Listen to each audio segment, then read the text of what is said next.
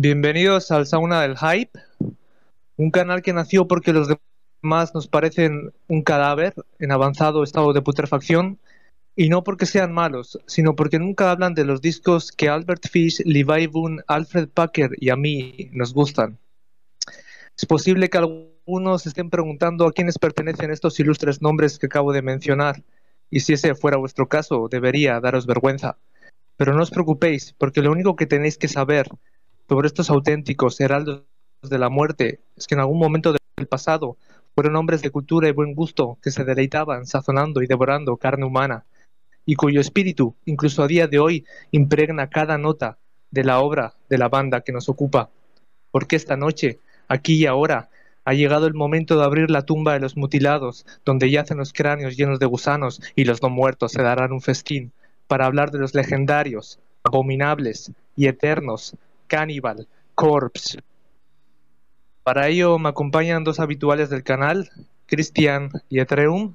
Buenas noches. Buenas noches, Chris. Buenas noches, Etre. ¿Qué tal?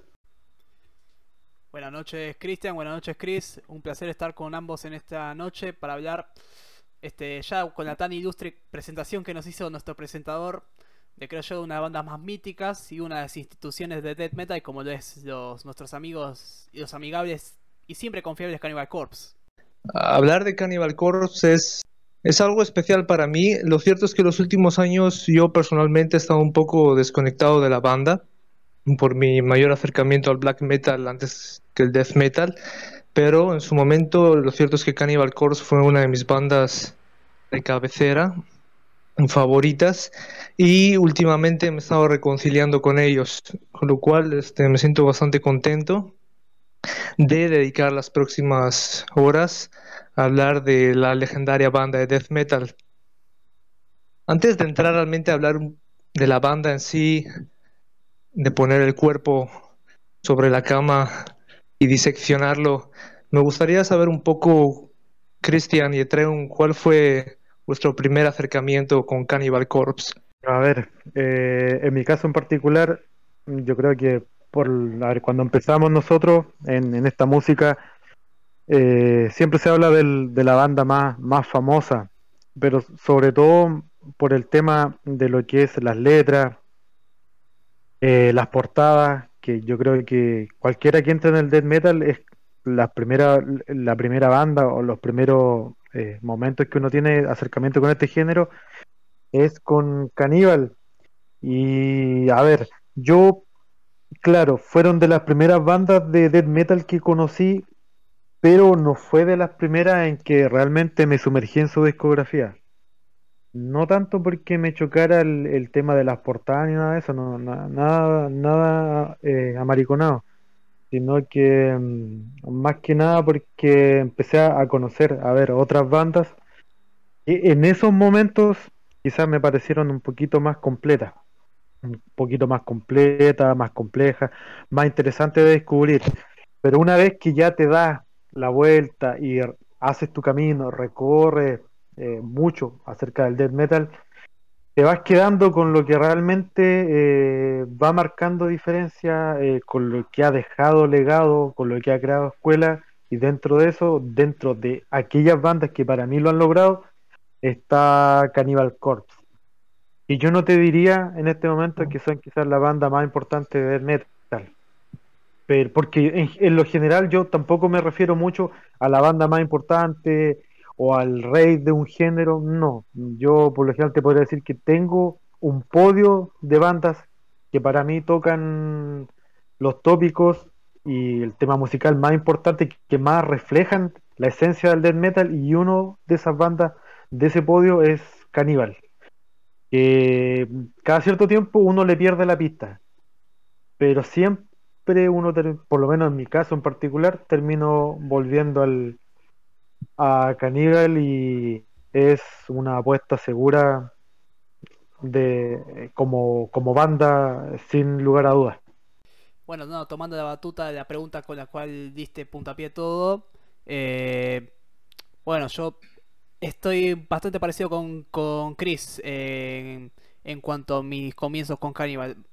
Eh, como soy canterano, por decirlo de alguna manera, de, de Sauna, uno de los miembros más jóvenes. Este, no puedo presumir que tengo una larga, una, un vasto historial con Cannibal Corpse, sino que concretamente este, mis comienzos se remontan concretamente al 2014. Ya 8 años. De todas formas, sí puedo presumir de que es una de las bandas con las cuales completamente me inicié, tanto en el metal como en el metal en general, por lo que mencionaba Chris. Cannibal Corpse es unos nombres por los cuales uno se fácilmente termina teniendo acceso por su este, gran fama, ya sea este, tanto positiva como negativa, en base a la imagen que ellos presentan, que este, se basa en las portadas, se basa en las letras, se basa en su constancia musical, ya que se trata de una de las pocas bandas que a lo largo de los 30 años que ya llevan de carrera nunca se vieron interrumpidos ni tuvieron ningún parate de forma extensiva. Y más allá de eso, este, el estilo musical que practican no deja de ser atractivo para cualquier persona que tenga contacto con ellos con primera vez. Mi caso fue así. Me sentí totalmente atraído por su música y lentamente empecé a escuchar sus discos de forma progresiva, no todos, pero como se trata de una banda que musicalmente siempre mostraron propuesta y siempre tuvieron calidad, mayor o menor, en distintos trabajos, este, es una banda con la cual siempre me quedé. Y creo que desde 2014 hasta el 2022 es una banda que por más que algún que otro periodo los haya dejado de lado, siempre los tengo de alguna otra manera presentes. Porque creo yo que es una de mis bandas de death metal cabecera. No mi favorita, pero sí una banda que tiene todos los ingredientes que a mí me pueden gustar en este, este tenso género. Es interesante escuchar eh, vuestro acercamiento a la banda de los dos, porque yo personalmente con Cannibal Corpse tengo una relación bastante sentimental. Eh, para mí fueron un antes y un después. Yo antes de Cannibal Corpse probablemente conocía cosas como Metallica o Slayer, pero no conocía no conocía realmente bandas que podemos considerar extremas. Eh, Treun mencionaba que lleva 8 años escuchando a Cannibal Corpse. Yo llevo más o menos alrededor de 16, aunque los últimos años, un poco de forma más intermitente, los abandoné en la época del Torture, que es un disco que todavía me compré. En los últimos tres realmente mi relación con ellos ha sido un poco más esporádica, pero yo me acuerdo perfectamente porque me pilló en plena adolescencia y saliendo del instituto solía ir a, eh, a una tienda que se llama FNAC, que es una, es una cadena de tiendas francesas. En aquella época vivía en España y abrieron una en la ciudad en la que yo vivía. Iba todos los días, iba tanto a la sección de discos como a la sección de libros, a la parte musical. Y hay un libro en particular que se llamaba, si no recuerdo, se llamaba eh, La música del diablo. Y era un libro, no era muy bueno, pero tenía como, un montón de historias. Em, enfocadas en, en, la música rock, obviamente, y metal, eh, donde podías encontrar desde historias desde The Doors hasta Motley Crue, desde Motley Crue hasta Emperor y todo lo que es el movimiento black metal y obviamente el death metal. Y recuerdo que me ponía a leer el libro después de clase en ese lugar y empecé a leer en la parte referente al death metal, tenías varias historias, eh, siempre un poco jugando con el morbo y con la parte más extra musical. Eh, por ejemplo, te hablaban de Deicide, de Glenn Benton, el tema de la cruz en la frente, etcétera. Tenías, por ejemplo, Morbid Angel, Trey Atherton y esos primeros años en los que el tío se cortaba los brazos y tocaba los conciertos dejando que la sangre chorreaba, chorreara sobre la guitarra y tenías Cannibal Corpse y Cannibal Corpse nunca te lo describían como una banda que hubieran hecho nada, nada criminal o nada realmente fuera de lo normal, pero era con su concepto musical con el que creaban cierta controversia. Ah, recuerdo ver las portadas en el libro, sobre todo los tres primeros discos, eh, leer un poquito alrededor de ellos, de cómo habían sido prohibidos en diferentes países, algo que más adelante voy a comentar más en profundidad y me, obsesionaron. Eh, tiempo después fui a la misma tienda y me compré me compré una edición especial de Bail eh, en la que se celebraba un aniversario de Metal Blade Records, no recuerdo si eran 20 o 25 años, y traía lo que era el disco de Bile y traía un DVD extra con un concierto. Y, y me impresionó. En realidad, agarrabas la parte de atrás y veías los títulos, Eyaculo Sangre o Adicto a la carne vaginal, y era algo impresionante. Y realmente esa fue mi entrada a todo lo que es el metal extremo. Entonces Cannibal Corpse para mí es una banda bastante importante en mi trayectoria musical. No estoy seguro, probablemente hubiera entrado al metal extremo con otra banda, pero en mi caso fue con esta. Y pasando un poco páginas sobre lo que quería un poquito indagar en nuestras experiencias personales. Eh, ¿Cuál creéis que es vosotros, cuál creéis vosotros que es el papel que ha desempeñado Cannibal Corpse dentro, dentro del death metal? ¿Cuál creéis que es su lugar en, retrospectiva después de más de 30 años? Quizás un papel importante es que lo ha masificado. Desde el punto de vista, mm, o sea, lo primero que te impacta de Cannibal siempre va a ser el tema de las portadas y las letras. hay mucha gente que se va a quedar con eso hay mucha gente que quizás dentro del mismo género, dentro de los mismos fanáticos del mismo género, te va a criticar el tema de las letras, las portadas, pero mm, marcaron escuela, marcaron tendencia y por más que puedan haber otras bandas que quizás traten su temática o traten siquiera de acercársele, ya sea como Blood Retron eh, o algunas bandas de Brutal Death, Sever Torture y, y cuantas más. Eh, tiene su, su lugar por el tema, bueno, lo que ya mencionaba y luego entramos a un tema estrictamente musical. O sea, yo creo que marca registrada, ponte tú, el golpeo de Mazurkiewicz. O sea, es una cosa que tú escuchas y ya sabes quién es. Eh, los discos de Caníbal, o sea, la presencia que tiene el bajo, de, de repente se escuchan o se leen muchas críticas contra ellos que te dicen que solamente son una imagen controversial, eh, más que nada. Pero realmente hay que ser, eh, realmente, mira, a ver, me, mira, realmente, a ver, hay que ser muy ahueonado como para no reconocer que estos tipos saben tocar. Estos tipos saben crear música, o sea, ¿Qué le puedes criticar a, a Paul, a Webster, o sea, a los guitarristas que han tocado, o sea, Jack Owen, eh, Barrett, O'Brien, ahora Rutan, o sea, esto es una escuela, lamentablemente mucho de lo que es la fanaticada o, los medios supuestamente especializados se centran más que nada en lo que es mm, lo, o sea, lo superficial sin realmente entender el concepto y sobre todo el, trabajo y el profesionalismo musical que hay detrás, porque si algo le puede rescatar a Caníbal es que los tipos son profesionales. Y estamos hablando de que cuántas bandas que comenzaron a fines de los 80 o a principios de los 90, estamos hablando de 2022, siguen en esta época aún haciendo lo mismo que hacían en esos años. O sea, la fidelidad con el género, el profesionalismo y con sus propios valores como músico y fieles con este estilo, yo creo que, miran, con una mano cuentan las bandas que, que son igual de leales al sentimiento o a la fidelidad al death metal como lo son Caníbal. Se les puede criticar, mira, muchas cosas, como se le pueden criticar a bandas de otros géneros que también quizás siguen en la misma senda, pero son tipos que a comparación con otras bandas que quizás te lo hacen más complejo, te mezclan más cosas, te dan un producto más, más enrevesado, pero Carnival lo hace de manera más simple y sigue siendo desde el año 90, ahora el 2021 que sacaron su último disco, sigue, siendo igual de efectivo.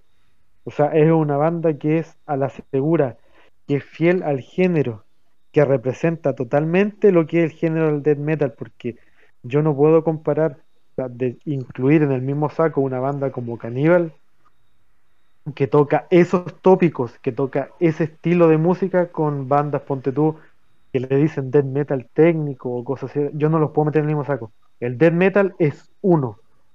Y uno de los mayores representantes es Caníbal. Y de eso no cabe duda. Me, me, cuesta un poco tratar de no repetir lo que ya nuestro amigo Cristian acabó de comentar porque más allá de que coincido plenamente con casi todo lo que dijo recién, este, yo me quedaba con una palabra puntualmente que es lo primero que se me viene a la cabeza cuando me menciona Carnival Corps, que es profesionalismo. Son profesionales y punto final. es una banda que, como mencionaba recién Chris, ya llevan más de 30 años de forma ininterrumpida sacando discos, tocando giras y siguen con la misma siguen siendo fieles a sus raíces.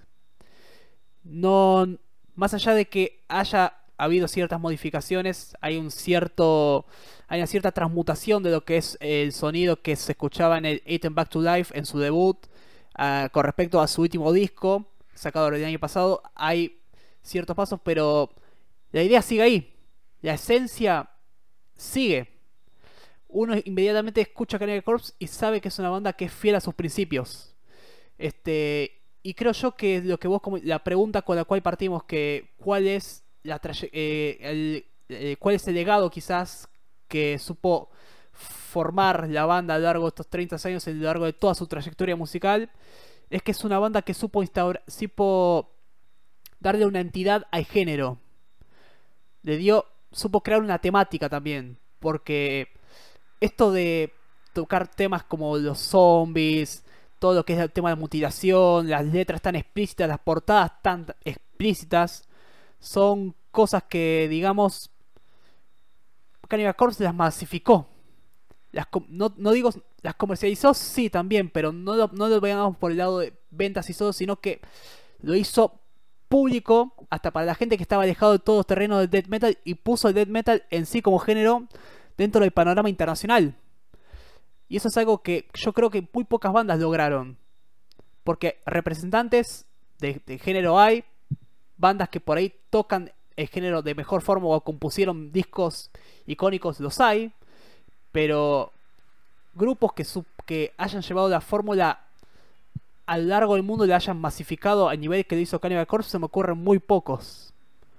Este, esta forma de normalizar lo grotesco, lo horrible, lo putrefacto, todas estas temáticas que la banda siempre tocó desde sus comienzos y que sigue tocando hasta el 2022, hoy por hoy. Es algo que no se me ocurre en ninguna otra banda que en su momento lo tocara, porque en su momento tenías muchas bandas que por ahí estaban enfocadas en el, eh, tema del cristianismo, o mejor dicho, satanismo. Tenemos, yo que sé, Immolation, se me ocurre de Sai que estaban del lado más que nada este, anticristiano o antirreligioso, digámosle. Tenías después bandas que musicalmente tenían, eran un poquito más brutos que quizás los mismos Cannibals. Se me ocurre Suffocation inmediatamente, que fueron escuela dentro del Brutal Metal. Incantation eran mucho más densos y quizás un me atrevo a decir que son un poquito más complicados de abordar que los mismos Cannibal Corpse. Pero una banda que reúna todos los requisitos en el death metal, solo se me ocurren ellos. Uno em, inmediatamente piensa en el nombre de death metal y no puedes evitar asociarlos con los Cannibal Corpse. Creo que es esa imagen y esa representación de género que supieron crear a lo largo de la década del 90 y que supieron extender a lo largo de su trayectoria musical, es con eso con lo que nos quedamos de la banda. Decías, un al principio de tu comentario que va a ser difícil no repetirnos los unos a los otros. Eh, yo creo que sí, pero creo que los dos eh, tenéis una perspectiva similar a la que tengo yo. Para mí, Cannibal Corpse es la esencia del death metal. ¿Ok? Es el diamante en bruto. Cuando van los mineros a la cantera y rompen la piedra y sacan el diamante en bruto, eso es Cannibal Corpse, antes de refinarlo. Hay un, mil bandas que son más refinadas que Cannibal Corpse, eh, más memorables. Para la época, probablemente lo que estaban haciendo Morbid Angel era mucho más memorable. Eh, si agarras los primeros discos de Cannibal Corpse y los comparas eh, con las bandas contemporáneas, seguramente vas a encontrar temas que quizás son eh, han pesado más en el tiempo. Slowly We Wrote, uh, Immortal Rights, Lord of All, uh, Fevers and Plagues. Pero Cannibal Corpse, en concepto, en arte y en música, es la esencia misma del death metal en su estado más puro, sin refinar, sin pulir, sin arreglar. Y eso yo creo que es lo que hace a la banda especial, porque además lo han sido siempre. Es cierto que en el futuro se han vuelto más técnicos, eh, pero nunca han tomado una decisión que los aleje de crear death metal en el sentido más estricto de la palabra. Hay bandas que hablan de anticristianismo, de satanismo, de guerra. Cannibal Corpse siempre han hablado de muerte el death metal, el culto a la muerte. A veces de forma más caricaturesca con los zombies, a veces de forma más seria, eh, desde un punto más psicológico, lo que podría ser la psique de un asesino en serie, pero siempre ha sido death metal. Yo creo que eso es lo que hace que podamos valorar a la banda eh, digamos en cierto modo, perdonando quizá de que no son músicos tan buenos eh, como algunos contemporáneos, no han creado piezas tan eh, memorables, pero en conjunto su obra respira death metal por los cuatro costados. el tema pasa que siempre se le puede criticar eso a Caníbal. Mira, eh, un disco que tú puedas decir que es a la altura de, los que tú mencionaste, por ejemplo, en el caso de, no sé, de Obituary, Dead, Morbid Angel, mm, quizás no lo tienen, pero si empezamos a comparar discografías, ya estamos hablando de otra cosa totalmente distinta. O sea, ahí es donde lo que, lo que mencionaba antes, o sea, para mí hay tres bandas en el podio, de eso no tengo dudas, que tocan tópicos quizás más interesantes o, o más relacionados al, a lo que es el death metal en sí. O sea, la guerra la tiene representada por Volt Trower, que quizás puedes decir que no innovaron en sus 7 8 discos creo que tienen. Pero los tipos eran fiel representantes de lo que era la guerra. de eso no hay duda. Si tú me dices, te quedas con el satanismo eh, relativamente y por momentos simple de Dayside, o te quedas con el anticristianismo de Immolation, yo me quedo mil veces con el anticristianismo de Immolation. O sea, no sacaron un Legion ni un Dayside pero tienen cuántos años de trayectoria, cuántos discos de un nivel y calidad, y totalmente un anticristianismo realmente mucho más cercano a la realidad. Tienes tópicos de guerra en Voltrower, anticristianismo en Immolation, y luego pasas a la muerte, que estamos hablando de death metal. O pasa a la muerte, al gore, a los zombies, todo lo que sea relacionado con eso y tienes a caníbal. Nadie lo ha reflejado mejor que ellos. Por eso te digo, o sea, yo no hablo de la mejor banda, ni de los reyes, ni nada de eso, pero para mí esas tres bandas representan realmente lo que es el género. Como mencionabas tú, quizás puede que no sean la banda más técnica o los mejores músicos. Siempre cuando se habla de eso te nombran a los tipos, ponte tú de Cynic, eh, a Chuck Choldiner, pero para mí, en el caso de Choldiner, una vez que llegó al Spiritual Healing y comenzó con el Human, yo no lo puedo comparar los discos del Human en adelante específicamente con lo que es el death metal, o sea, no es, o sea, es metal extremo, es técnico, sí, es muy bueno, hay mucho talento, hay una quizás una letra mucho más profunda, pero no es con el fin que nació el género. Entonces, lo mismo pasa con Cynic, lo mismo pasa con Atheist, pueden ser tremendos músicos, pero no, por lo menos para mí, desde mi punto de vista, yo no estoy diciendo que, sea una verdad absoluta ni nada, pero no representan la esencia del género y por lo que nació, o sea, por lo que se creó y cómo empezó. Eh, pueden tener todo el talento, pueden tener eh, toda la, inspiración que quieran, pero yo mil veces me prefiero quedar con una discografía quizás no con obras maestras, pero con una discografía muy sólida como la de Caníbal y las otras dos bandas que mencioné.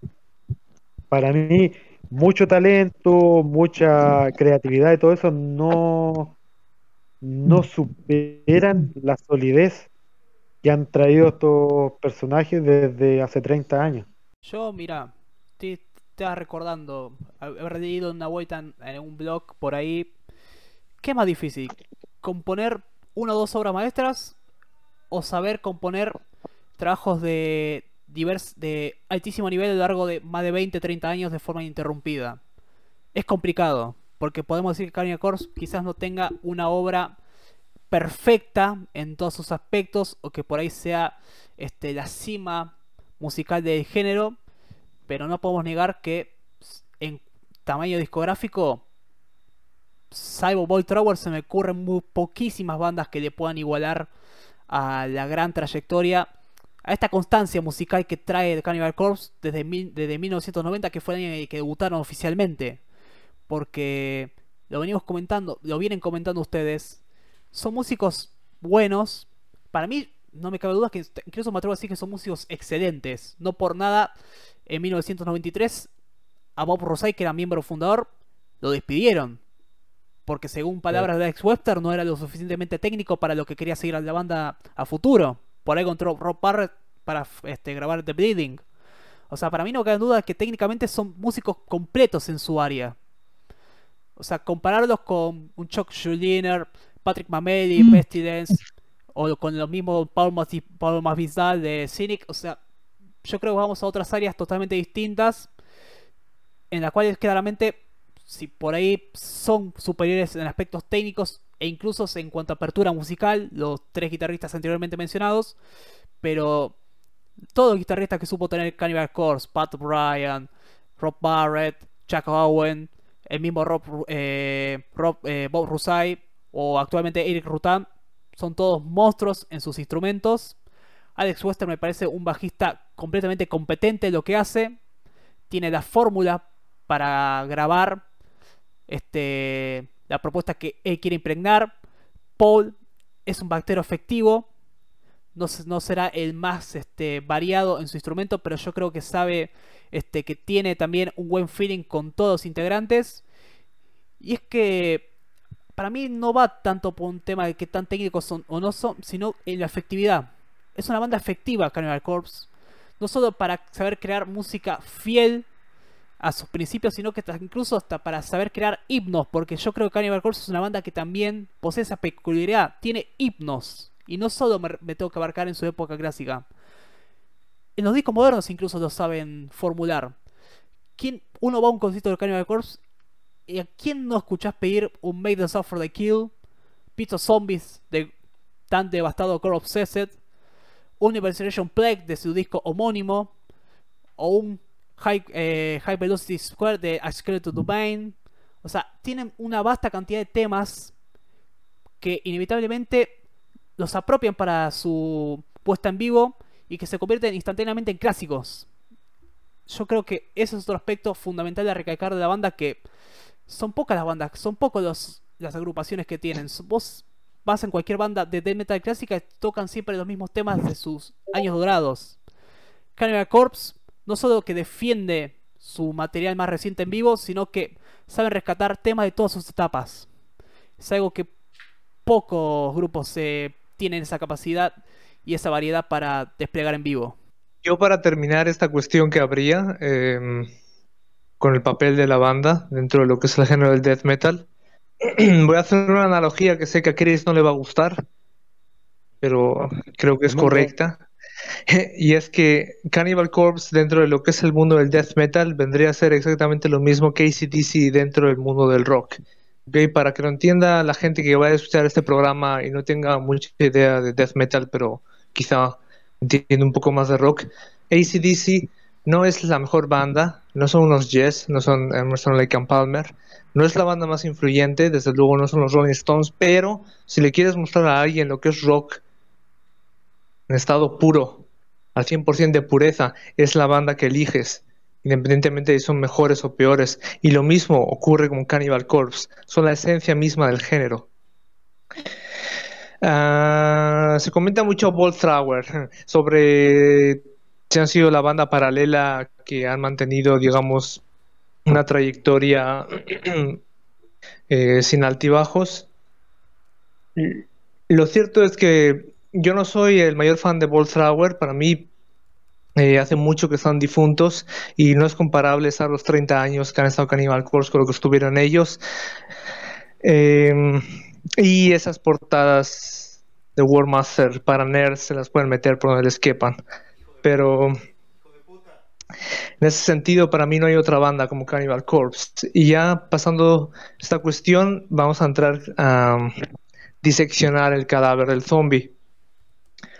Eh, los primeros años de Cannibal Corpse, hay algo curioso porque la mayoría de bandas clásicas eh, tuvieron, digamos que, un periodo embrionario. DSI fueron Amon, Obituary fueron Executioner, Morbid Angel siempre fueron Morbid Angel, pero llevaban ahí desde mediados de los 80s.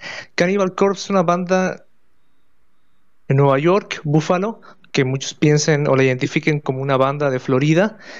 Eh, es una banda de Nueva York que se forma de las cenizas de tres bandas, Beyond Death, Tyrant Sin y Leviathan, y lo hacen de una forma sumamente rápida. Cannibal Corpse aparecen, graban su demo y en unos seis meses, en menos de un año, ya están grabando su primer disco.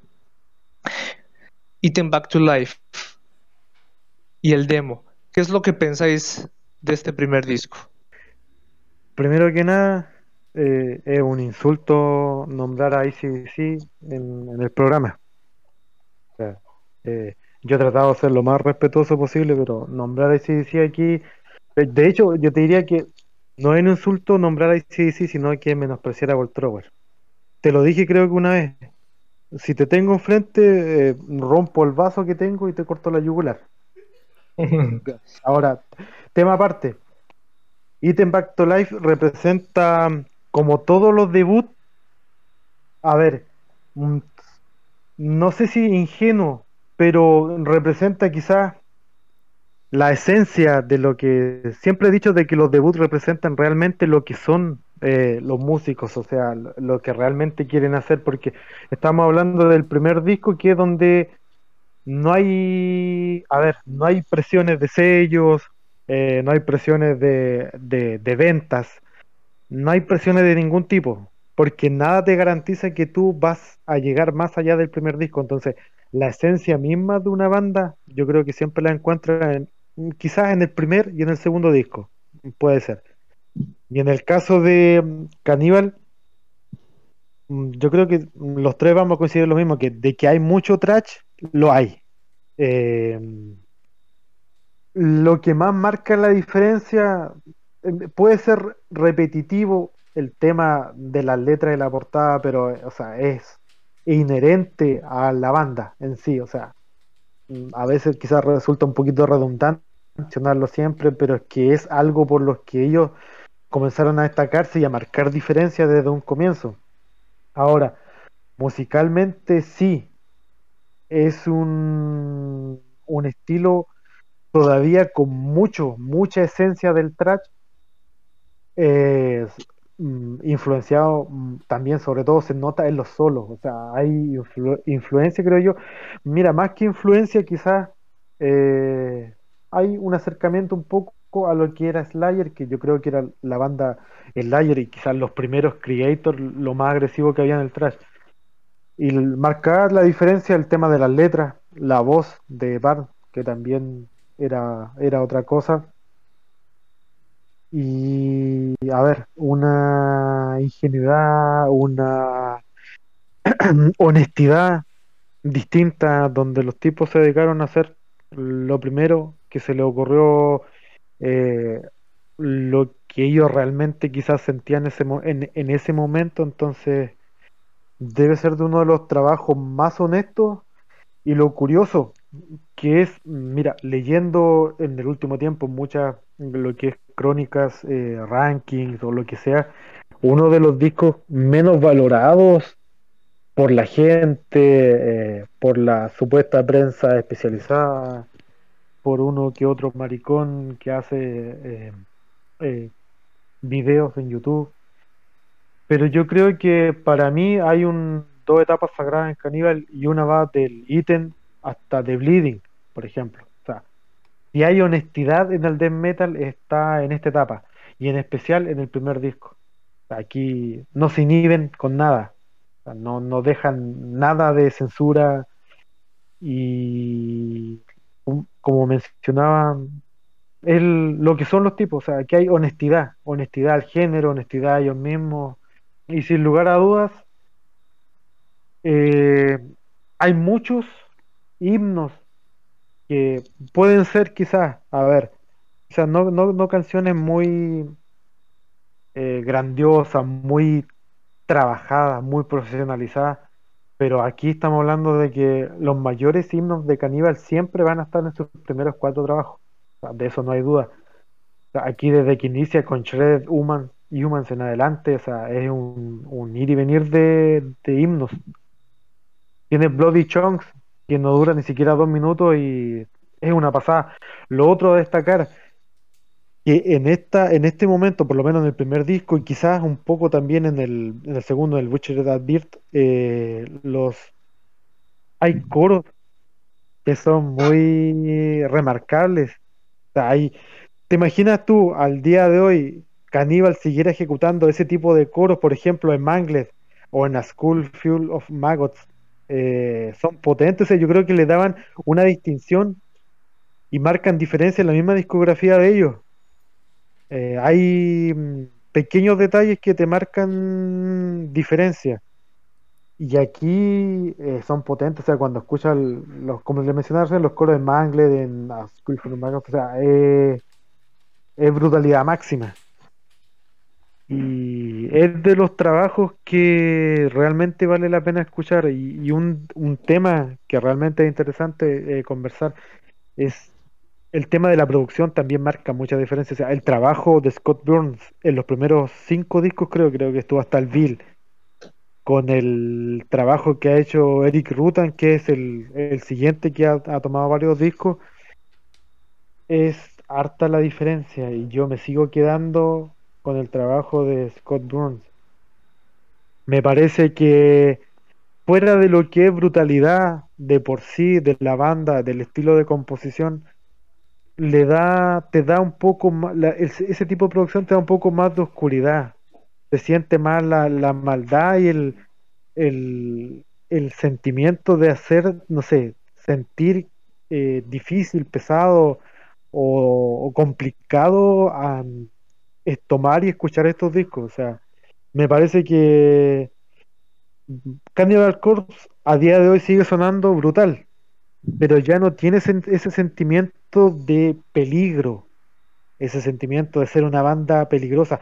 Son brutales, no hay duda, son agresivos, no hay duda, pero ese sentimiento de que lo sentías como una banda peligrosa, te lo daba el sonido de estos primeros discos y en especial el Eating Back to Life y el Future, que son dos discos que son menospreciados a día de hoy por los que les mencionaba anteriormente.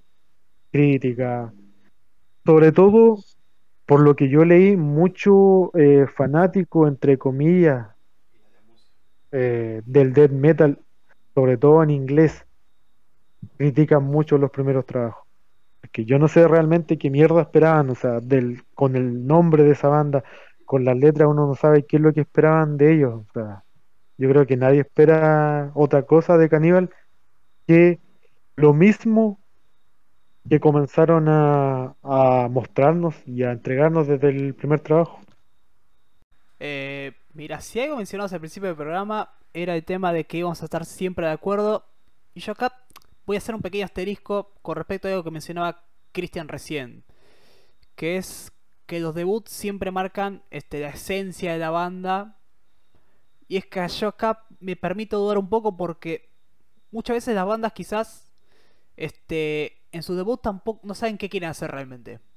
Tienen ideas, tienen ambiciones, tienen sueños, pero no necesariamente tienen la fórmula o tienen concretamente este, bien decidida bien decidida el sonido que están buscando este es un debut que yo creo que entra en esa categoría de una banda que tenía claramente ciertas convicciones un punto de vista hacia el cual apuntar, pero si nos tenemos que analizar con lo que vino después, claramente este Cannibal Corpse decidió dejar de lado este tipo de composiciones como las que mencionaba Manglet, A School for este tipo de coros, por ejemplo, o esta fórmula de riff tan trayeros o estos cambios de ritmo tan abrumantes que por ahí presentan las mismas canciones. Este, son cosas que solamente presentan su debut y creo que también le dan una obra un poquito más mágica. Más, no sé si mística, pero sí este, una autenticidad que sus siguientes discos este, no, no, no, poseen la mismo, no poseen este mismo encanto que tiene el debut este, a nivel compositivo. Porque a nivel compositivo es claramente el disco más distinto de la banda.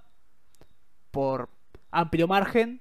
Pero no por eso para mí es un disco menor. Yo al principio no quise responder tan rápido la pregunta de qué, qué opino de este disco puntualmente. Porque es que a mí me gusta hacer bastante los rankings, ordenar los discos. Y es que yo, a mí me gusta también entrar un poquito por todo lo alto. Y es que yo soy de los que patean la puerta y agarra y dice, para mí este es el segundo mejor disco con Chris Barnes a la cabeza. Y es que acá ya, teniendo en cuenta que los cuatro discos tienden a ser este, de palabras sagradas para mucha gente, es fácilmente, es muy fácil degradar a este debut como el menos bueno de los primeros cuatro, pero yo estas últimas semanas me di cuenta de que la intensidad que me transmiten ciertos temas en este disco no me las transmiten de la misma forma los siguientes. Yo soy un fiel creyente de que Edible Autopsy debería ser cita obligatoria de Carnival Cross en vivo. Este es más, si tengo que poner alguna, algún pero a la vez a la cual, a la cual eh, los pude ver en vivo en 2015 fue que no tocaron este tema. O sea, aberrante por ese lado.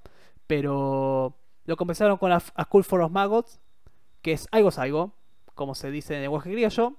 Pero a ver, eh, yo creo que este debut, además de que presenta a Chris Barnes este, en un rango vocal este, espléndido, acorde para lo que bien las letras apuntan, que son letras totalmente, vamos a decir, torpes, pero en un buen sentido, porque son hechas adrede, tiene este, este formato de serie B, de típicas películas ochenteras, noventeras que buscaban este tipo de, de, de sentido putrefacto cutre este, se me viene inmediatamente, se me, yo no puedo, escucho este disco y es como de alguna forma asocio las películas de Peter Jackson de los 90, Brain Dead, por ejemplo, que es este sentido cómico de, de la muerte, las vísceras, de la sangre, esta forma tan este, juvenil de representarlo. Yo, es algo que, por más que a futuro Cannibal Corpse redobló la apuesta con portadas más brutales o con letras quizás más resonantes. Este. Cosas anecdóticas como las que tiene Shred Humans con la letra mm, describiendo un accidente de auto. O sea, son cosas que solo poseen en este disco y que a futuro quizás no supieron, no, no, no, no consiguieron replicar. Yo a día de hoy, habiéndolo recuperado, creo que opino un poco diferente de lo que hubiera opinado hace 10 años. Eh, habiéndolo recuperado, Item Back to Life me parece pura magia. Eh, no me parece que se represente a la banda eh, en cuanto a lo que va a ser el sonido clásico, pero sí que representa el momento exacto en el que fue grabado. Como decía al principio, empezar a hablar de Item Back to Life, Cannibal Corpse eh, hace parar las orejas a Brian, el dueño de Metal Blade Records, solo con una demo y después de seis meses de haberse formado. Eh, es una banda que graba su primer disco de forma muy rápida, cuando todavía eran fans acérrimos de Creator, Slayer, y todavía están empezando a ser influidos por Morbid Angel, Sepultura, cosas un poco más extremas. Entonces, este disco es una fotografía de ese momento en el que los tíos pasan de ser, eh, digamos que fans del thrash, más extremo que puedas encontrar en la época a eh, el death metal que se estaba empezando a gestar. Y lo capta perfectamente. Y es, es el ADN mismo del género. Chris comentaba lo efectivos que son los coros, por ejemplo, no me acuerdo si dijo de Mangle o School Full of Maggots, porque la verdad son muy similares. Son muy similares los dos. Y, y si tú te enfocas en los temas, tienen un rollo thrash y si vas más para atrás podrías decir que hasta tienen un rollo hardcore en esos coros. Es, eh, es pura magia. Yo creo que es una fotografía perfecta de los inicios de la banda, de lo que estaban escuchando en ese momento. Y si bien no es el sonido clásico, es un disco, como mencionaba un totalmente diferente al resto. Y para mí, o sea, huele clásico por los cuatro costados. Es algo interesante que a diferencia quizás de bandas como DSI o Morbid Angel que realmente arrancan siendo death metal prácticamente en estado puro, Cannibal Corpse tengan un momento en el que nos dejan entrever la historia misma del género y la transición del thrash más salvaje al death metal. Yo creo que es el papel de Eating Back to Life. Papel similar al de Slow Road de Obituary, por ejemplo. Sí, otra cosa, bueno, Chris mencionaba a Scott Burns. Eh, todos sabemos, bueno, todos los que hemos escuchado death metal y hemos indagado un poco la historia, sabemos la importancia que tiene el productor de los Morrison Studios. Eh, en la época Cannibal Corpse lo consideraban el sexto miembro prácticamente de la banda. Como mencionaba al principio, Cannibal Corpse es una banda de Nueva York, ¿ok? Eh, por proximidad geográfica, están más cerca de unos Immolation, Suffocation, Incantation antes que de Obituary, DSI de Morbid Angel. Es cierto que se mueven a Morrison Studios para grabar sus primeros discos, pero después de grabar It Back to Life, regresan con Scott Burns, regresan con Morrison Studios y graban Butcher at Birth. Y yo tengo muchas formas de ver a Butcher at Birth. Para mí es, es el disco donde Cannibal Corpse definen su identidad. Eh, es un disco en el que la banda le da una revolución a lo que una o varias revoluciones a lo que habían hecho en Eating Back to Life. Esto es para mí 100% death metal, aunque sí que tienen ciertos arranques de thrash en algunas formas y en algunos riffs a lo largo del disco, pero mira, esto ya es un disco de death metal en estado puro y las vocales de Chris Barnes se arrastran casi hasta el suelo prácticamente otro cantante diferente al del debut. Y no solo consolidan su identidad, sino que en este disco, por proximidad, diría, si bien Eating Back to Life es un disco que, por ejemplo, con el debut de Obituary lo puedo arrastrar un poco a lo que es el death metal de Florida, yo creo que con Butcher Adverdi el siguiente, en términos de brutalidad, quizás sin llegar al nivel técnico de Suffocation o Immolation, sí que se acercan un poco más al sonido de lo que es Nueva York. Hay mucha gente que discrepa del estatus de clásico de Butcher at. Para mí Butcher at es un disco clásico de death metal, es un disco de máximo nivel. Eh, tengo que reconocer que las composiciones quizá no son tan memorables como en el debut o como en el siguiente, pero el disco funciona como un todo. Y hay algunas cosas que he aprendido a apreciar escuchando black metal en los últimos años y una es de diferenciar cuando un disco funciona con temas memorables por separado y cuando un disco funciona como algo homogéneo, como una masa homogénea en el que todos los temas tienen un propósito hacia el objetivo final del disco.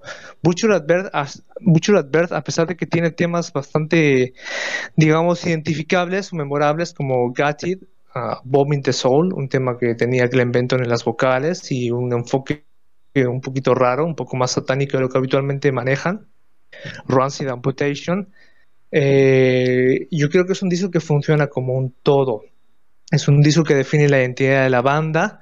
Eh, Paul Mazurkiewicz esa forma de tocar la batería, por cierto, es totalmente identificable. Ese sonido seco, ese tipo de blast beat que es no es necesariamente técnico, pero es bastante personal.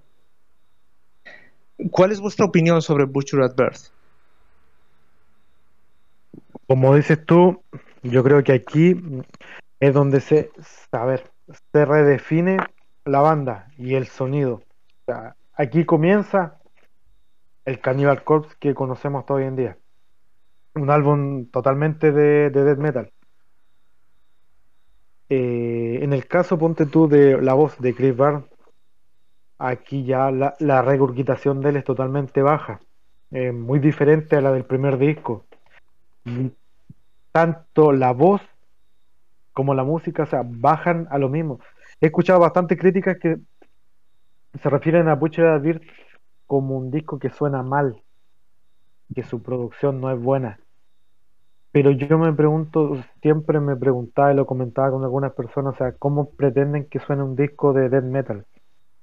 Me parece que el primer disco puramente de death metal es claramente el, Butcher. Eh, quizás como dices tú, no hay temas memorables. Y eso, mira, eso de, temas memorables quizás los puedes adaptar a toda la discografía de Cannibal.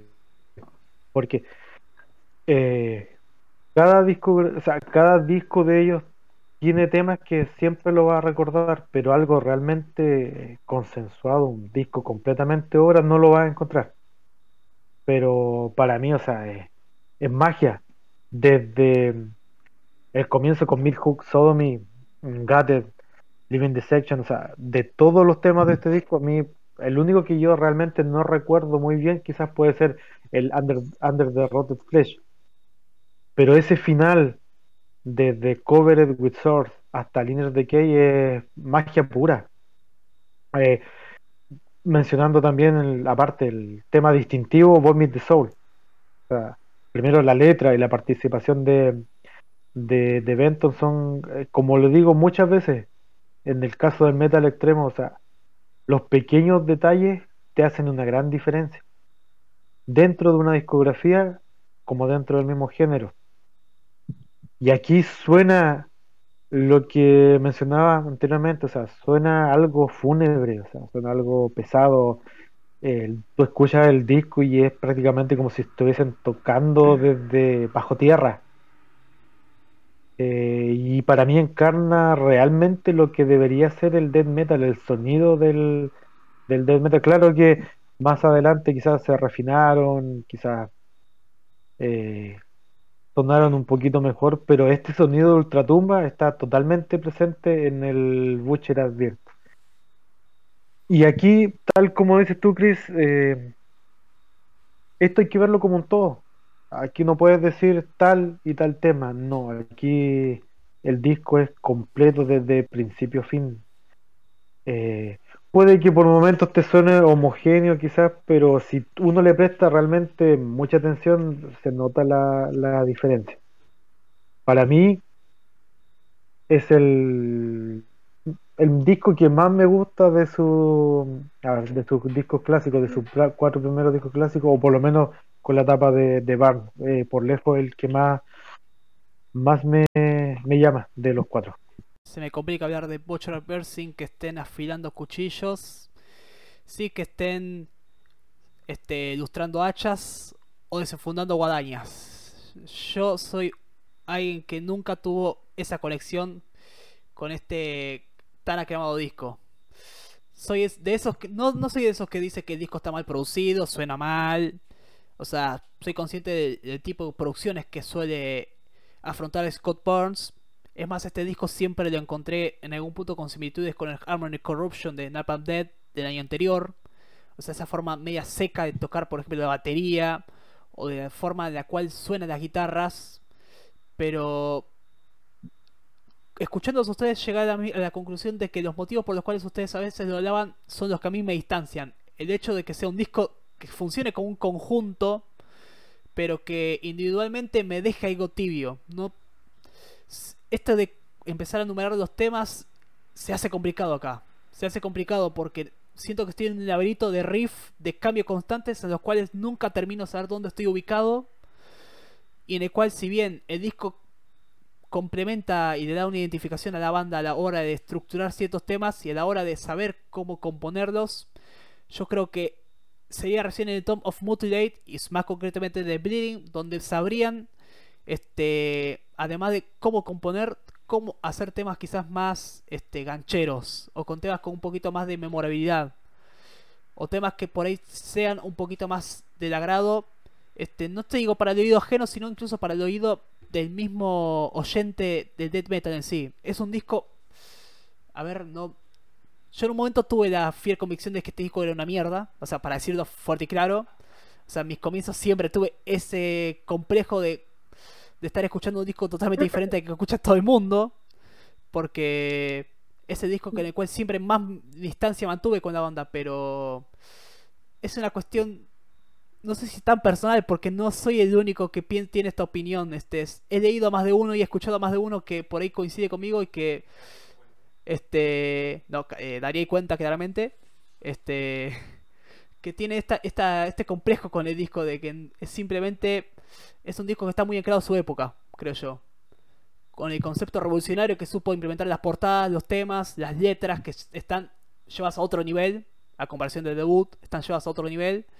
Pero eh, yo cuando arranqué diciendo que Editing Back to Life me parece segundo disco porque yo ya tengo claro cuál es el disco que tengo por debajo en mi nivel personal de con Chris Barnes como cantante de la banda y que claramente es el Butcher Bear. Lo siento muchachos, yo acá este, no estoy subido al barco del disco 91. Está bien, está bien. En realidad yo sé que hay mucha gente que no le gusta este disco. Eh, es porque no tienen ni puta idea. No, no es cierto. Eh, eh, Butcher Bear, mira, es yo creo que es un disco que siempre me ha gustado, pero lo he aprendido a apreciar más después de escuchar black metal y tomar las obras como un todo. Esto es death metal primitivo, en estado primitivo, desde el primer tema hasta el último. Y imagino que hay mucha gente que no le gusta su death metal así. Eh, a mí sí me gusta. No, no. He tenido mi época con bandas técnicas, pero este tipo de estilo primitivo es, eh, es, lo que más me llega y no solo eso, sino el hecho de que tengas una montaña rusa desde el primer tema hasta el último, en el que el disco sea un todo, eh, para mí gana muchos puntos. Además de que la obra eh, valorada desde un punto artístico, tiene... Hay varios este, aspectos con los que la podemos abordar. El arte de la portada creo que es el mejor que han tenido Cannibal Corpse hasta la historia. Es imposible hablar, de esta banda sin hablar de sus portadas. Yo creo que ese es un buen momento para empezar a hablar de ello. Vince Locke, eh, dibujante de cómics, que es contactado por Chris Barnes y empieza a trabajar con Cannibal Corpse hasta el día de hoy, cosas que es muy poco usual.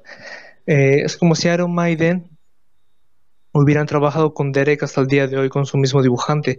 Creo que Cannibal Corpse es una banda con una visión muy clara, que nunca han querido cambiarla y eso se agradece bastante en las obras. Chris, hablando de Item Back to Life, mencionaba eh, el tema de que la banda se perciba como peligrosa. Hay una cierta mística en estos primeros discos de Chris Barnes que quiero abordar después de hablar del siguiente. Pero de todos estos discos, yo creo que Butcher at Birth es el que se percibe con ese aura de peligro. Es un disco primitivo, primitivo, cavernícola, que no hace concesiones.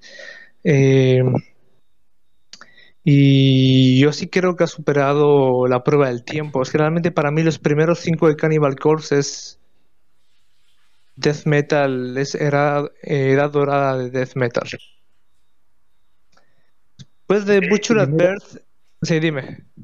Sí, eh, marcan diferencia los primeros trabajos y yo creo que después de, repasar en la última semana prácticamente todos los discos, eh, como, como mencionaban antes, o sea, ahora pueden seguir sonando brutales y agresivos, pero ese nivel de realmente de, maldad, de que uno realmente sea desagradable escuchar, a mí me, parece que lo lograron con sus primeros cinco trabajos. Y por ahí va el tema de, que la producción, o sea, el trabajo que hizo Scott Bourne se adaptó muy bien al sonido tanto de... Lo adaptó muy bien el sonido tanto a las guitarras como el sonido de la voz. O sea, aquí todo calza eh, perfecto. Y soy fanático de Caníbal hasta el último disco. Puede que algunos más, otros menos, pero como les he mencionado, ese, ese sentimiento de, ser algo difícil, de ser algo, realmente estar escuchando a unos tipos que realmente son, eh, a ver, eh, reflejan maldad, lo lograron en los primeros trabajos, por lo menos para mí, sin, sin lugar a dudas. O sea, es inherente a ellos y a los discos en particular. Sí, es un disco que tiene mal. O sea, refleja mucho maldad. Eso creo que sin ninguna duda creo que es el disco más diabólico en algún punto y más retorcido de la banda.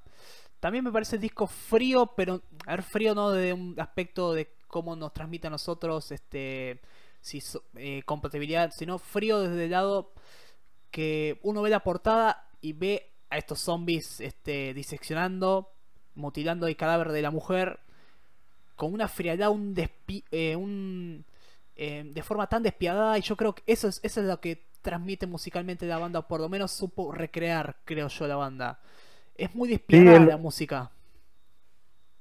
Sí, es, es, como te dijera, eh, da en un buen punto ahí porque creo que lo he comentado otras veces con, con el anterior conductor, el, no, el otro personaje ese, y es jodido encontrar portadas que te reflejen realmente lo que vas a encontrar en la música.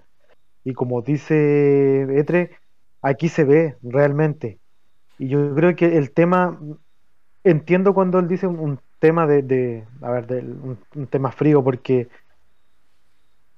puede quizás que uno pueda, el único pero que le podría encontrar a este disco quizás es que por el tipo de producción que yo, a mí me gusta personalmente, pero para el oyente nuevo, el que quizás no está acostumbrado, puede sonar que está escuchando el mismo, el mismo tema. O sea, los treinta y tantos minutos son el mismo tema porque no hay algo que suene diferente, que suene más, más, más agresivo, a pesar de que hay mucha...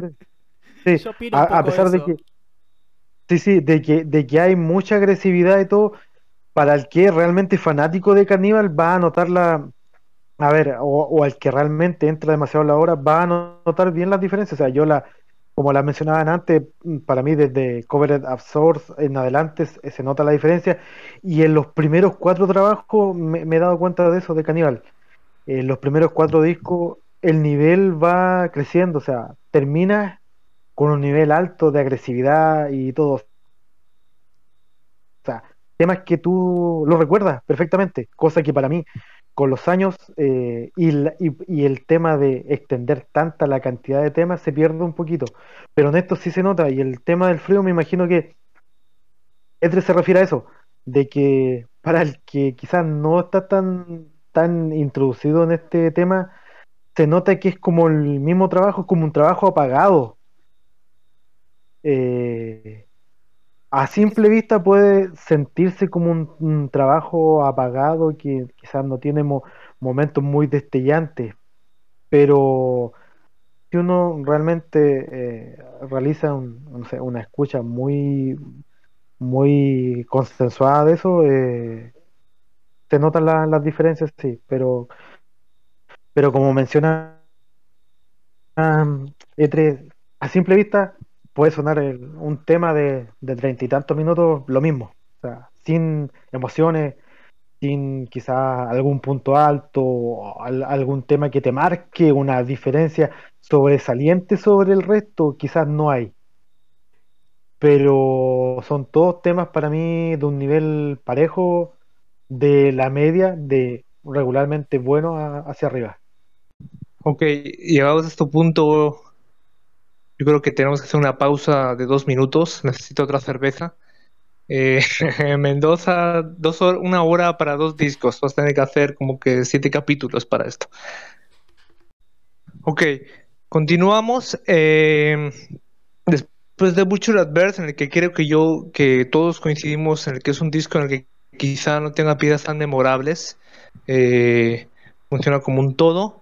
Eh, para mí es death metal glorioso, para otros entiendo que no es para tanto. Llega Tom of the Mutilated, que para la mayoría del público es un el disco de Cannibal Corpse. Para mí, Tom of the Mutilated es la continuación natural de Butcher at Birth. Es el mismo enfoque, solo que en este disco sí que logran hacer piezas más memorables, eh, no solo musicalmente, sino que desde un punto de vista lírico y conceptual, es el disco que, para qué engañarnos, es el disco más morboso de Cannibal Corpse. Los títulos hablan por sí solos. Eh, Addicted to Vaginal Skin, Entrails Ripped from a Virgin's Cunt, I Can Blood, Necropedophile es un disco en el que líricamente no dejan que te olvides de lo que acabas de escuchar, pero musicalmente yo creo que todavía que refinan eh, la brutalidad quizá peor enfocada del anterior eh, de una forma más óptima. Tom of the Mutilated, ¿es el mejor disco de Cannibal Corpse? ¿O no? ¿Qué pensáis? No, para mí no. Para mí tampoco. Para mí no, para mí no es un buen disco y básicamente lo que dices tú, la continuación quizás perfeccionada y quizás llevada un poquito más allá desde el tema letrístico, de quizás la, más eh, controversial o confrontacional, eh, mm, visto quizás desde el momento y desde la época. O sea, hablamos del año 1992, quizás ellos ya habían marcado una, una importante diferencia con respecto al resto de las bandas, como la más controversial y más polémica, y quisieron llevarlo un poco más allá.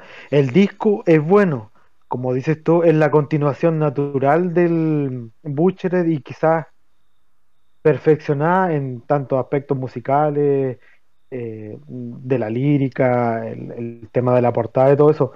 Pero para mí no es el mejor. Eh, todos sabemos que quizás es el más famoso, principalmente porque el tema de apertura por lejos es el más conocido y popular de la banda. No el mejor, en mi opinión, pero sí el más popular. Ni tampoco voy a entrar en el tema de por qué es el más popular, porque eso se lo dejo a otros canales, no a este. Eh, pero como te digo, es un buen disco, un discazo, y como dices tú, hay temas que aquí ya podríamos hablar de temas realmente memorables desde el punto de vista del nombre de las canciones en sí. Musicalmente sigue siendo eh, potente. los, mismos, los mismos factores, o sea, los, los riffs agresivos, o sea, el, el poco hemos mencionado el trabajo de Jack Owen, realmente, que para mí me parece que es el, el, cerebro, un cerebro muy importante en los primeros trabajos de eso no hay duda, y el, los riffs eh, enfermizos, esquizoides, son eh, obra de él. Y básicamente, como mencionaba recién, el, el, tema del letrístico es el que marca la mayor diferencia, pero no como para decir que es el mejor disco de Caníbal, me parece que no. Quizás el más eh, polémico, confrontacional desde el punto de vista de los temas que tratan, quizás sí. Tengo la misma visión de este disco que el anterior. Es el disco más icónico junto a Butcher Spear, tanto de la portada como de los nombres, dado también el contexto en el cual salió, ya que fue, fueron estos dos discos los que le dieron la fama, los que catapultaron justamente a Cannibal Corpse a este estatus de ser una banda controversial, de, tanto de la imagen como del aspecto letrístico. Aún así, yo es que musicalmente lo encuentro con momentos mucho más memorables y mejor logrados que el anterior disco. O sea, yo es acá donde empiezo a, este, a distenderme un poco de, la opinión de ustedes dos, porque yo sí encuentro este disco como más redondo en su totalidad. Este no es el mejor, ni con Chris Burns, ni tampoco a nivel general. Pero más allá de que por ahí posea los dos temas más icónicos de la banda, como son Amber, Amber's Mesh Face o Icon Blood, este, yo sigo encontrando momentos estrafalarios, este, tanto con la guitarra como con Paul en la batería, incluso la forma del bajo, yo creo que este es un disco en el cual ya empieza a percibirse este, la forma putrefacta en la cual a veces tiende a aparecer el bajo Alex Wester, pero es que tienes pequeños lujos, pequeños detalles que le dan un cierto marco y más este más fácil de identificar en algunas composiciones. Aún así yo creo que el disco por ahí lo que más peca en su en su totalidad es lo, lo marcado que está su cara A con cara B, yo creo yo. Yo, creo que hasta Necrofe, este, tenemos un nivel altísimo donde ya a partir del sexto tema que es de Cryptic Stage como que empieza a lentamente decaer y en algún punto me atrevería a decir como que alargar un poquito el concepto, pero ya sin la misma este, efectividad o con la misma este, magia quizás que las primeras composiciones que creo yo es donde se encuentra este, la mayor riqueza del disco. Este, a mí particularmente es un disco que me agrada bastante. No, nunca lo tuve en estatus, desde la primera vez que lo escuché nunca lo tuve este, en un altar como lo mencionaba. Es más, tuve un sabor medio de decepción cuando lo escuché, esperando quizás algo más este, memorable o quizás algo de un nivel técnico y compositivo mayor como el de obras que por ahí bandas contemporáneas estaban lanzando en el mismo en el mismo 1992 pero este con el tiempo es un disco con el cual supe hacer mejor las pases que quizás con el Butcher Pearl en mi caso y particularmente si bien todo el mundo tiene catalogada la, la, portada de Butcher Pearl como una de las más rompedoras y revolucionarias yo es que la de Thomas Mutilate para mí tiene una singularidad que nada, retratar el un acto sexual con, con toda la sangre y con todo este concepto de rollo zombie no deja de causarme este, cierta simpatía y cierta gracia. Es algo que simplemente que la banda lamentablemente creo que nunca se atrevió a repetir. Da en un, en un buen punto, Etre, eh, al mencionar, ponte tú de que desde Hammer Smash Face hasta Necrofedophile es un nivel más o menos alto que uno recuerda eh, temas perfectamente memorables. Y me parece que es uno de los pequeños puntos que uno podría eh, criticarle quizá a Caníbal. El tema de que en muchos discos, mira, en mi opinión va a pasar lo mismo. Que a medida que avanza, eh, te vas perdiendo un poco. O sea, comienzan de manera muy memorable, muy buena, pero llega un punto final que a veces hay discos que se extienden hasta los 10, 12 o 14 temas que realmente es muy difícil recordar, eh, ponte tú del octavo, séptimo, octavo tema en adelante. O sea, podríamos hablar quizás de que el orden de las canciones lo ha jodido un poquito, que comienzan muy bien y la segunda parte de los trabajos como que va, eh, va un, un poco en bajada, pero no tanto quizás en calidad de los temas, sino que en, el tema de, hacer temas más recordables. el concepto reiterativo, o sea que se, es muy reiterativo el concepto de la banda y creo que los últimos temas terminan siempre siendo los más afectados, digamos.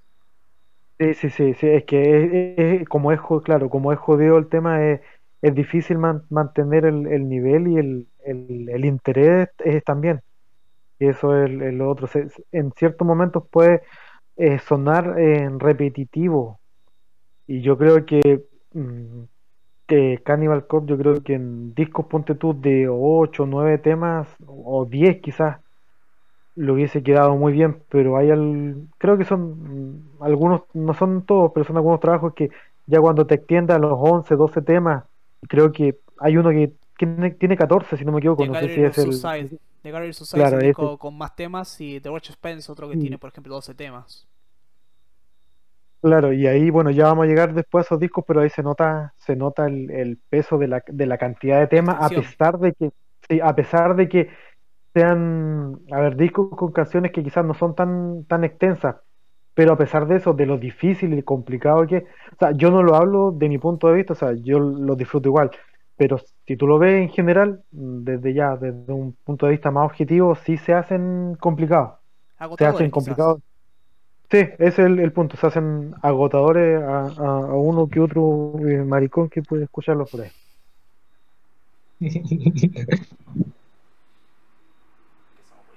A mí Thomas de Mutilated sí que me parece uno de los discos clave de Cannibal Corpse. No me parece el mejor, de hecho nunca me ha parecido el mejor. Eh, me lo compré y sentí un poquito eso que comentaba de tren de... ¿En vinilo? no, en CD. O ser. Yo, eh, sí, ya sé, pero eran los 2000 y era otra época y todavía no compraba vinilos. Compraba CDs, tenía 16 años y es lo que había. Lo compré. lo compré. No, tampoco, no, tampoco había esposa, pero bueno, eh, es otro tema. Eh, lo compré y como también por la idea que tenía de lo que había leído de la banda, lo tenía como que el disco icónico, eh, me supo a menos. Me, no, diría que me decepcionó, sí me decepcionó un poco, esperaba algo más. Hoy a día sí que veo su lugar. Eh, es que con Cannibal Corpse en los primeros años es lo mismo que comentábamos al principio. No hay un no tienes solos despampanantes como los de Trey, de Morbid Angel, quizá no tienes temas tan memorables como Dying o Slowly We Rot de Obituary. Definitivamente no tienes portadas que te dan ganas de jugar al parchís como la de Realm of Chaos de Flower, pero de principio a fin sigue siendo death metal en estado puro. Yo, llegado aquí, hay una parte que me gustaría comentar de los primeros Cannibal Corpse y es que tienen una mística especial. Eh, pero es una mística que solo percibes cuando tienes todas las partes artísticas del disco. Yo estos primeros discos de Cannibal Corpse, los primeros cinco, eh, me los compré en su momento y había cosas que a mí, al ser mi primer contacto con el death metal, me impactaban bastante. Primero es que como todavía no tenía tanto conocimiento de la banda eh, en cuanto a ellos como personas, eh, al, hecho de que todos conocemos de que al final, al fin del cuento, los cinco tíos son eh, un pedazo de pan y después de los conciertos se quedan con los fans todo el tiempo que sea necesario. yo veía las portadas, veía esa imagen que tenía en los primeros discos con las chaquetas de cuero, la cara cubierta por el pelo los jeans y ciertos detalles que me hacían percibir esa, ese aura de peligro que mencionaba Chris hablando de Eating Back to Life. El primer disco, porque me encanta este detalle, después de que ves todos los créditos y los agradecimientos a las familias y a Scott Burns, tiene una cita que dice dedicado a Alfred Packer, el primer caníbal de Estados Unidos, que descanse en paz.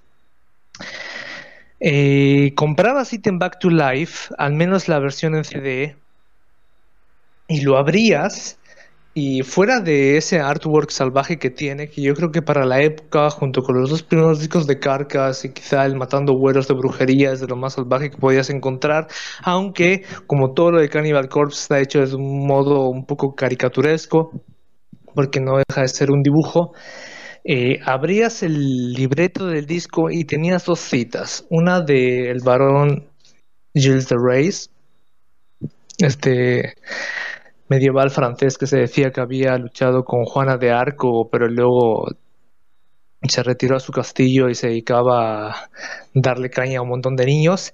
Tenías también una cita de Albert Fish y a mí me impactó bastante porque recuerdo haber comprado el disco, ir a mi casa en el autobús, abrir el disco y ponerme a leer el libreto y tenías eh, un extracto de la carta de Albert Fish, que es una carta, Albert Fish uno de los este, asesinos en serie más celebrados de Estados Unidos, poco más antiguos, eh, caníbal y además tenía el buen gusto de redactar sus hazañas eh, y enviárselas a las familias.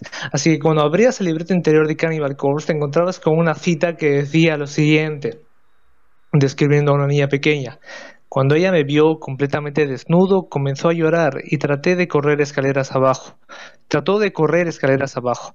La atrapé y me dijo que se lo diría a su mamá. La desnudé pateó y me rasguñó. La estrangulé y entonces la corté en pequeños pedazos para poder llevarme la carne a mis habitaciones. La cociné y comí. Cuán dulce y tierno fue su trasero asado al horno. Me llevó nueve días comer su cuerpo entero. Estaba deliciosa, carnosa y jugosa. No la follé, aunque podría haberlo hecho si lo hubiera deseado. Murió virgen. Yo leí esta parte dentro del libreto de Butcher at Birth y me... Virgen. Sí, es un bonito detalle. Y me impactó sumamente mezclado con el resto de letras grotescas de Chris Barnes en la época, la portada y la banda sonora que era eh, la música de Cannibal Corpse para este tipo de historias. Todo el paquete, el conjunto, es lo que hace la banda especial. Una visión en la que tienes el arte visual, las letras y la música enfocada a lo mismo, independientemente de que los temas no sean eh, tan memorables como los de unos Morbid Angel. Eso es lo que valoro de Cannibal Corpse, 100% death metal en todos los aspectos sin desviarse de la mira. Llega The Bleeding un poco después de Tom of the Mutilated y para mí The Bleeding es el mejor disco de Cannibal Corpse. Sé que alguno aquí va a coincidir conmigo. Eh, y es el mejor disco de Cannibal Corpse porque pisan el pie en el acelerador, retroceden un poco quizás de esa brutalidad que tenían en los dos anteriores y se enfocan en hacer canciones memorables. Y para mí no hay ningún disco que tenga no solo las canciones, sino riffs tan memorables como The Bleeding, Staring Through the Eyes of the Death, Fucked with a Knife, sobre todo Strip, Rape and Strangle, o la misma The Bleeding. Son temas en los que el riff se te graba en la cabeza. Y yo en lo personal, percibo este disco como la cima de los primeros Cannibal Corpse. Eh, el canto de cisne con Chris Barnes, que por cierto, ahora que hagamos el cambio o ese, o abordemos ese paso del tiempo entre The Bleeding y The Vile, yo creo que es un buen momento para abordar quién es el mejor cantante de Cannibal Corpse. Porque la verdad es que Chris Barnes un aura mágica rodea al personaje de Chris Barnes en los primeros tiempos. Esa pose en el escenario con todo el pelo enfrente. Y cuando levanta la cabeza y se lo echa para atrás, ve sus ojos en blanco. O sea, el tío tenía una presencia, una presencia demoledora en el escenario. ¿Qué, pensáis de The Bleeding? Etreon, puedes empezar tú para variar un poco. Mira, es el mejor disco de Cannibal Corpse. Yo ya voy directo. Y es que acá el que no coincide. Es que no sé qué 15 discos de Cannibal Corpse escuchó ese mejor disco. Este. Haces muy bien en, haces bien en mencionar a Chris Brown porque yo creo que estamos hablando tanto del aspecto musical y de trístico la banda que creo que nos estamos olvidando justamente de vocalista que no es algo menor.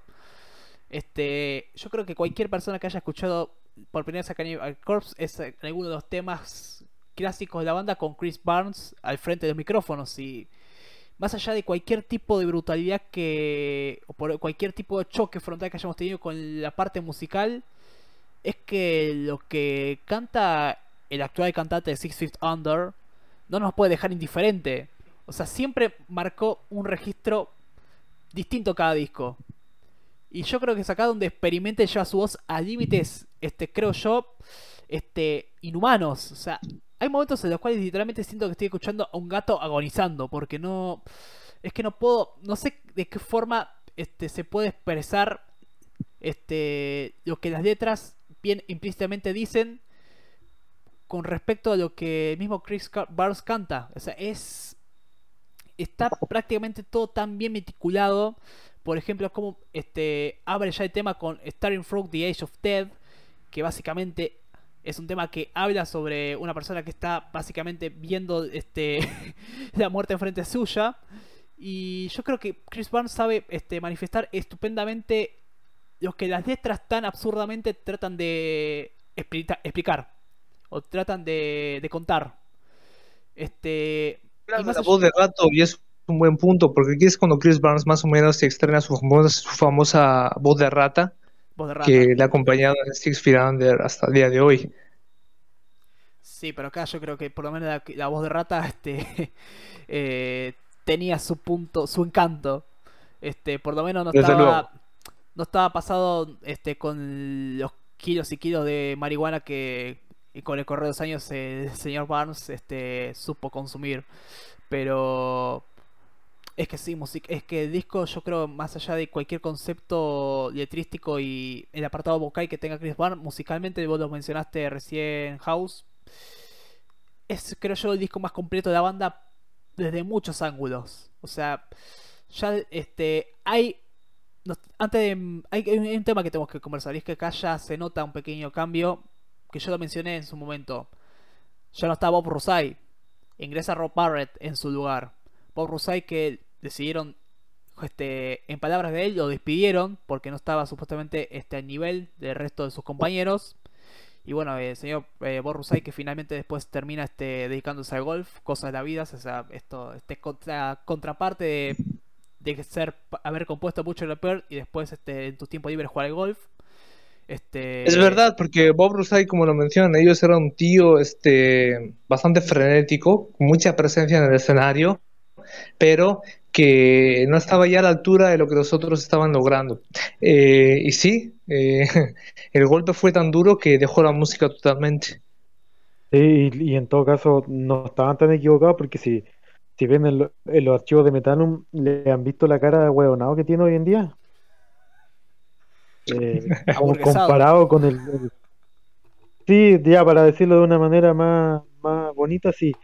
Pero sí se nota la, la Era un tipo que quizás ya en- con el pasar del tiempo no tenía nada que ver con el resto de, de los personajes de Caníbal. Sí, de hecho se me estaba olvidando que en este momento entra Rob Barrett, que... Le da otro ¿Quieres- nivel. Sí, Chris comentaba al principio que Jack Owen es probablemente el cerebro de la banda y estoy de acuerdo, pero como, como guitarrista y como compositor de canciones, no, no tanto de en aspecto técnico de solos, de canciones en general y de riffs, Rob Barrett es uno de mis favoritos. Como compositor. Eh, Y a ver, sí, no solo de Cannibal, no- sí, exacto, no solo de Cannibal Corpse, sino del death metal en general. Además es un tío que había sido fan de la banda desde el primer día, que ya tenía experiencia y parte de la magia que para mí tiene The Bleeding es la entrada de, de Barrett, sin duda. Sí, el, el tema de, del- lo que mencionaban ustedes del, del trabajo vocal en este disco de Barnes, eh, don- donde se nota mucho más, para mí, perfeccionado, donde, donde más se disfruta, pero un punto importante es el, el ingreso de Barrett, que como dice Chris, eh, marca, marca diferencia en el tema de la, de la composición de la banda, o sea, el, el compañero ideal de un Jack Owen que quizás desde el punto de vista de la guitarra lo estaba llevando solo eh, eh, creativamente y le llegó el, complemento ideal. Ahora, lo que comentaban acerca de si es el mejor disco, mira, hay momentos en que para mí sí lo es, de eso no, no tengo dudas, hay eh, el sonido de la guitarra del el Starting Throw of the Eyes of the Dead o el Triplet Rapid and Strangled, o sea, son cuando tú lo escuchas en vivo, porque son temas eh, comúnmente tocados en vivo, eh, te notas la magia, la magia de, de este trabajo. Aquí, todo, todo lo que se inició en el Item Back to Life llega a un punto, para mí, culmine en la etapa de, de Barnes. O sea, el, todo perfeccionado. Sí, yo Y estaba como- viendo eh, este documental que seguramente lo habéis visto, el Centuries of Torment, en el que habla Jim Hoglan, el batería de Death Angel, Death, Testament, etcétera, y te dice que el punto de The Bleeding es que, o sea, sí, sí que tiene la misma eh, brutalidad, pero aquí la banda, eh, sin salirse de lo que es el death metal, sin salirse del concepto, te empieza a hacer temas realmente memorables y con unos riffs que se te quedan en la cabeza. Y es verdad, el de Strip, eh, Raped and Strangled, o sea, se te- o sea, es inolvidable. Eh, estribillo. lo mismo que mencionaba, o sea, la, la agresividad también de Pulverizer. O sea, aquí es, tema tras tema memorable, o sea, desde el Staring, para mí, hasta She Was Asking For It, para mí es de 10 sin lugar a dudas. Eh, ya hablamos de temas que, que son no quizás un mundo aparte, pero sí cada uno tiene su aspecto distinto. Quizás podríamos hablar de que probablemente de los primeros eh, cuatro trabajos es el menos homogéneo. Quizás es, es el que uno puede destacar un poquito eh, cada tema por algo distinto. Sin duda, sí. Y yo creo que ahí tiene mucho que ver el ingreso que mencionábamos de, de Rob Barrett. Tiene, tiene mucho que ver también porque es cosa de ver eh, los temas que él eh, compuso.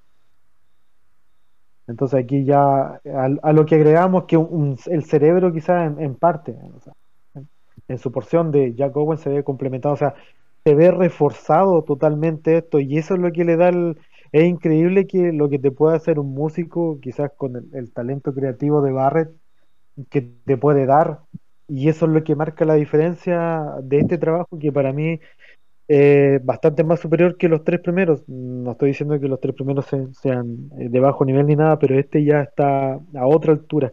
Y uno quizás lo puede considerar como un clásico del death metal. O sea, yo personalmente sí. Y es por lo que, por lo que le mencioné. Y bueno, y también lo otro es que mm, eh, no es por, por nada también que la banda toca normalmente varios eh, temas en vivo de este, de este álbum, así que algo, tres algo marcó. sí. Sí, los primeros tres, claro. Los primeros tres y con suerte el, el séptimo, She Was Asking For It, pero los primeros tres son prácticamente seguros. O sea, y es por algo, es, es- es un detalle que, que, si- que siempre me ha llamado la atención de Carnival, que parte muy potente. Es raro ver un, un trabajo, un disco de ellos que uno pueda decir que parte algo flojito. Quizás los trabajos, los primeros trabajos de con, con Corpse Grinder, eh, se nota quizás que parten un poquito a, a media marcha, un poquito lento, pero en los primeros cuatro discos parten potentes desde el comienzo. O sea, no por nada, eh, de cada trabajo, los primeros temas por lo general son los que tocan en vivo. ¿Alguien no Sí. está de acuerdo? Parece? Hay un chihuahua que no está de acuerdo con lo que dijiste, Chris. Sí, No, son los eh, zombies locales, no te preocupes. Los hombres lobos locales. Yo creo que lo que todo en lo que todos podemos coincidir, eh, coincidir es que The Bleeding es uno de los puntos álgidos dentro de la trayectoria de Cannibal Corpse. Eh, no solo cierra lo que se podría considerar como una etapa dorada al frente, con Chris Barnes al frente, sino que es eh, uno de los discos que hasta el día de hoy eh, nos ha regalado más himnos. Masivamente por ahí no está tan incorporado este, este concepto de que The Bleeding es el disco más popular, pero yo creo que con el correr de los años es una es algo que se fue instaurando lentamente y que me parece este bueno que de a poco dejemos de lado quizás el concepto de shock que nos puede generar este, las portadas o los discos más emblemáticos y que nos detengamos pura y exclusivamente lo que musicalmente ofrece la banda porque más allá de este de que lo único no memorable que tenga este disco es la portada musicalmente es oro puro Hasta aquí la etapa de Chris Barnes, podemos dar concluido lo que es la etapa de oro de Cannibal Corpse y en próximos capítulos abordaremos la etapa de George Corpse Grinder Fisher al frente de Cannibal Corpse.